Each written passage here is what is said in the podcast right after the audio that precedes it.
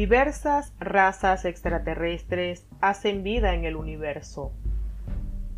Son innumerables los seres existentes más allá de nuestra percepción. ¿Qué sucede con aquellas razas que manipulan genéticamente al ser humano? En ecoactivo.com hoy te presentamos a los extraterrestres grises y las abducciones.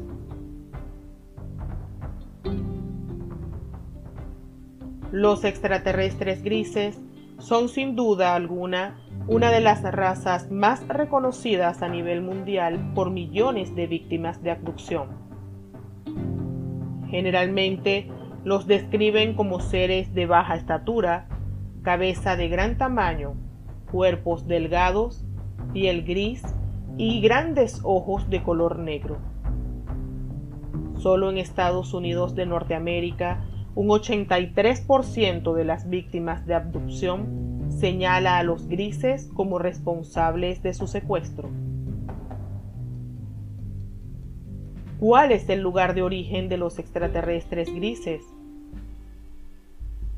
Según afirman las víctimas de abducción y testigos del incidente de Roswell, los extraterrestres grises provienen del sistema estelar Zeta Reticuli. Ya en 1961, los esposos Betty y Barney Hill describirían cómo fueron abducidos por seres extraterrestres grises. Aunque los recuerdos de la experiencia de abducción llegaron a sus mentes gracias a los procesos de hipnosis regresiva a la que fueron sometidos, Betty Hill logró dibujar el sitio del que aquellos seres le habían señalado como su lugar de procedencia. Betty Hill dibujó el sistema Z Reticuli. Aun cuando generalmente las víctimas de abducción manifiestan haber visto extraterrestres grises, existen dos tipologías en esta raza. Los extraterrestres grises altos provienen de Orión y son los que han firmado acuerdos y pactos con diferentes gobiernos, entre ellos el pacto realizado con el expresidente norteamericano Dwight Eisenhower en 1954. Por su parte, los extraterrestres grises bajos son originarios de Zeta Reticuli, y son descritos por Philip Corso, un importante testigo del incidente de Roswell, como EVI, entidades biológicas extraterrestres. Si bien los grises pueden parecer muy similares, su nivel de poder e intenciones son muy diferentes. Los extraterrestres grises altos han llegado a relacionarse con grupos de poder político y élites del planeta Tierra.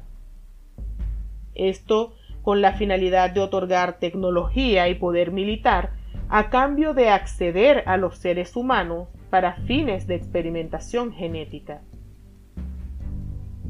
Mientras tanto, los grises bajos suelen ser usados por otras razas más poderosas para efectuar abducciones de seres humanos. Estos extraterrestres obedecen a órdenes directas de otras razas, tal y como lo ha establecido el especialista en abducciones Corrado Malanga, quien a través de regresiones ha logrado entender cómo en abducciones realizadas por los grises bajos, estos cumplen órdenes de otras razas, como insectoides y reptilianos. Hay algunas teorías que señalan que los extraterrestres grises son los seres humanos del futuro. Para Dan Burish, microbiólogo que tuvo la oportunidad de trabajar directamente en la atención y extracción de tejidos en un extraterrestre gris, los mismos no son más que los humanos del futuro.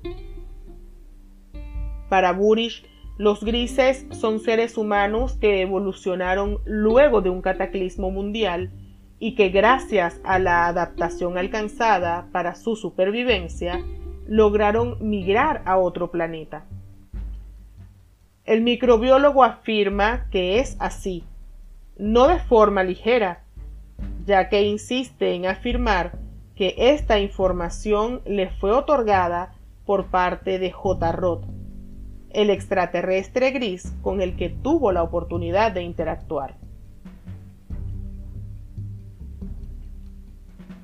Al poseer tecnología avanzada y al haber logrado sobrevivir a un cataclismo en el planeta Tierra, los humanos evolucionaron y migraron a otro planeta.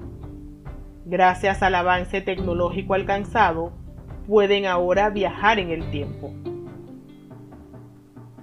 Por otro lado, hay quienes afirman que la evolución natural de los seres humanos los llevará a desarrollar características físicas muy parecidas a la de los grises. Lo cierto es que con la tecnología alienígena de viajes en el tiempo que ya se ha conocido y desarrollado en bases como el Área 51, se abren las posibilidades de que estas afirmaciones sean completamente reales.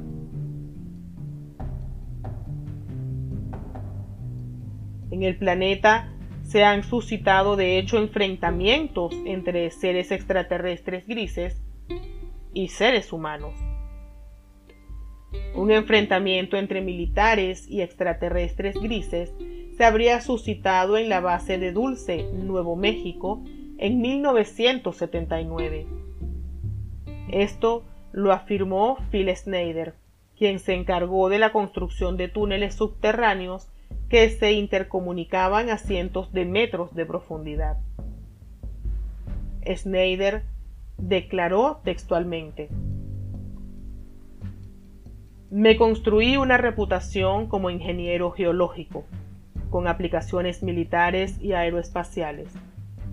He ayudado a construir dos bases subterráneas principales en Estados Unidos que tienen importancia en el contexto del llamado nuevo orden mundial. La primera base es una construida en Dulce, Nuevo México, lugar en donde estuve envuelto en 1979 en un combate de fuego contra los aliens. Fui uno de los sobrevivientes, probablemente el único sobreviviente al que oirán decir las cosas que sucedieron allí abajo. Otros dos sobrevivientes están bajo custodia. Soy el único que conoce los detalles de los archivos de la operación entera. 66 agentes del Servicio Secreto, FBI y Boinas Negras murieron en ese combate. Yo estuve allí. Estuve a cargo en la construcción de la base de Dulce, la cual es probablemente la más profunda de todas. Esta tiene siete niveles y más de dos millas y media de profundidad. En ese tiempo en particular, cavamos cuatro hoyos distintos en el desierto y comenzamos a enlazarlos todos en uno solo. Mi trabajo consistió en bajar a los huecos, chequear la roca sacar muestras y analizarlas para poder recomendar el explosivo a utilizar con la roca en particular. Como yo estaba encabezando aquel grupo bajo tierra, iba adelante. De pronto, después de una explosión de prueba, encontramos una gran caverna natural llena de aliens, de aquellos conocidos como los grises altos. Disparé a dos de ellos, Habíamos 30 personas allí abajo. 40 más llegaron después del primer golpe y todos ellos fueron asesinados. Fuimos sorprendidos por una caverna llena de alienígenas, pero al final ellos desocuparon el sitio. Más tarde encontramos rastros y señales de que estaban viviendo desde hacía muchos siglos allí abajo tal vez un millón de años. Esto podría explicar los testimonios de los antiguos astronautas en las historias o leyendas. conseguí una de sus armas, las cuales eran como una caja adherida a sus cuerpos. Esta caja me provocó un hoyo en mi piel cuando dispararon y me inyectó una gran dosis de radiación de cobalto, por lo que ahora tengo cáncer. Nunca estuve interesado en la tecnología de los ovnis hasta que comencé a trabajar en el área en el norte de Las Vegas. Después de dos años de recuperación del incidente de Dulce en 1979, comencé a trabajar para Morrison y Luxon, ENG y otras compañías. En el Área 51 se testeaban todo tipo de extrañas naves y todos conocíamos la historia del físico Robert Lazar, quien estaba encargado de descifrar la propulsión de las naves alienígenas. Según pudo expresar Snyder, el enfrentamiento se suscitó con grises altos y varios agentes militares resultaron muertos. Muchos intentaron desacreditar las declaraciones de Snyder, a quien señalaban de conspirador. El cadáver de Phil Snyder fue hallado en su casa siete meses después de estas declaraciones. Su cuerpo presentaba evidentes signos de tortura. Aún así, el diagnóstico de su muerte fue un suicidio. Snyder no fue el único en asegurar haber sido testigo de un enfrentamiento entre grises y seres humanos.